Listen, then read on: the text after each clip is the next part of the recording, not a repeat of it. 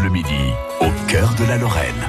On dit qu'on parle des femmes, et en fait, on parle beaucoup plus des hommes. Mais euh, les duchesses de Lorraine, euh, ben, elles sont pas toujours là, alors qu'on a toujours des ducs, quasiment. Oui. Euh, Jérôme, on est au milieu 15e siècle, la deuxième partie du 15e siècle, Mhm. avec notre premier Nicolas. Oui, alors, Duc de Lorraine. Oui, il n'y en a eu qu'un. Ah, il y en a eu qu'un. Ouais, euh, de mémoire, il y en a eu qu'un. Nicolas Ier, euh, Nicolas duc de Lorraine. Alors il est né, euh, ouais, il est né en 1448 à Nancy. Euh, il est mort très très très très jeune. Il est mort à 25 ans. Euh, en 1473, il a eu le temps de régner. Alors lui, il aurait dû se marier. Enfin, on sait pas. On, on, on saura jamais. Vous allez me dire, mais il a euh, été un peu euh, ballotté entre soit euh, une Bourgogne pour euh, faire copain-copain avec Charles le Téméraire, euh, soit avec une fille de France pour être copain-copain avec Louis XI. En gros, les deux veulent. euh, il est au milieu de comment je pourrais expliquer ça? Il est en sandwich. C'est un bon parti. Ah, c'est un très, Très, bon, très parti. bon parti. Alors, il ferait bien les affaires de euh, du duc de Bourgogne parce que ça lui permettrait de remettre encore un coup de Bourgogne dans le sang des ducs de Lorraine euh, pour euh, euh, comment dirais-je faire en sorte que la Lorraine devienne bourguignonne et avoir un, un État. On rappelle que l'obsession des ducs de Bourgogne, surtout de Charles le Téméraire, ça mènera à la bataille Mm. de Nancy, c'est de réunir tous les territoires qui vont en gros de la Hollande, de- du sud de la Hollande d'aujourd'hui, la Belgique, le Luxembourg, euh, euh, jusqu'au bas de la Bourgogne. Et lui, même son idée, c'est d'aller jusqu'à Rome, carrément, de, faire, de ressusciter la Lotharingie. Hein. Donc, euh, il, il fait les yeux doux à Nicolas. Hein. Euh, mais Louis XI lui fait les yeux doux aussi. Louis XI, c'est le roi de France.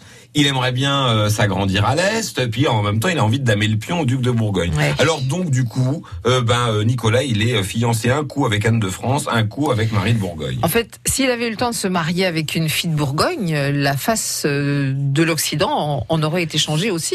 Oui, alors ça fait quand même beaucoup de conditions parce que Oui, j'y bon, ai, pen- pensé aussi, mais c'est vrai que il aurait pu devenir duc de, de- de- Il aurait fallu quand même que son beau-frère meure.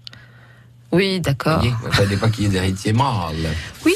Donc, Non, mais mais, voilà, alors tout ça... ça- pour dire que Nicolas donc euh, n'aura pas le temps de se marier puisque Nicolas va se frotter au messin. Et Ah bah, euh, on, on ne peut pas être, euh, comment je pourrais dire, euh, vraiment affirmatif, mais il a essayé de conquérir Metz. C'est pas le premier, ça sera pas le dernier. Mhm. Ils ont tous voulu Metz, hein, les ducs de Lorraine, puisqu'il faut rappeler qu'à l'époque, Metz, c'est la grande ville de, de l'Est de la France, avec Strasbourg, Colmar et Mulhouse. C'est-à-dire, c'est la grande ville commerçante. Elle est euh, beaucoup, beaucoup plus grande que Nancy, qui à l'époque doit faire 4-5 000 habitants. Vous voyez, peut-être même pas, euh, peut-être 2-3 000.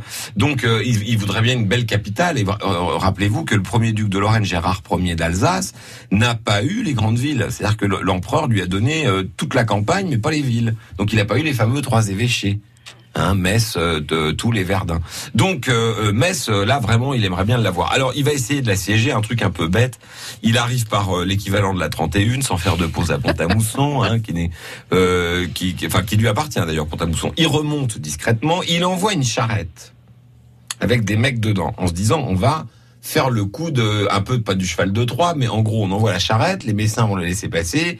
Une fois dedans, les mecs vont pouvoir euh, euh, euh, bloquer la porte et on prend la ville. Sauf que là, les Messins s'en rendent compte, ils abaissent la herse sur la charrette. ah, Alors là, plus personne peut passer. Donc c'est une catastrophe que ce siège de Metz. Nicolas repart vraiment pour le coup la queue entre les jambes. hein. il repart, il redescend à Nancy. Et quelques jours plus tard, il va à la messe, à la commanderie. À l'époque, il y a une grosse chapelle au pied de la tour, qui est toujours le plus vieux monument de Nancy. Et en sortant de l'église, il meurt. Plof.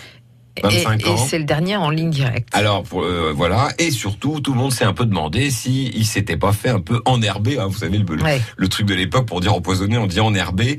Donc euh, on le saura probablement jamais, mais c'est quand même relativement louche cette histoire de j'assiège Metz et je meurs euh, deux trois jours après. Alors on verra que là une femme va prendre le relais, Eh qui ouais. va être duchesse de Heureusement Lorraine que les femmes quelques sont heures. là, moi je vous le dis. Voilà, et on en parlera, c'est Yolande. Merci.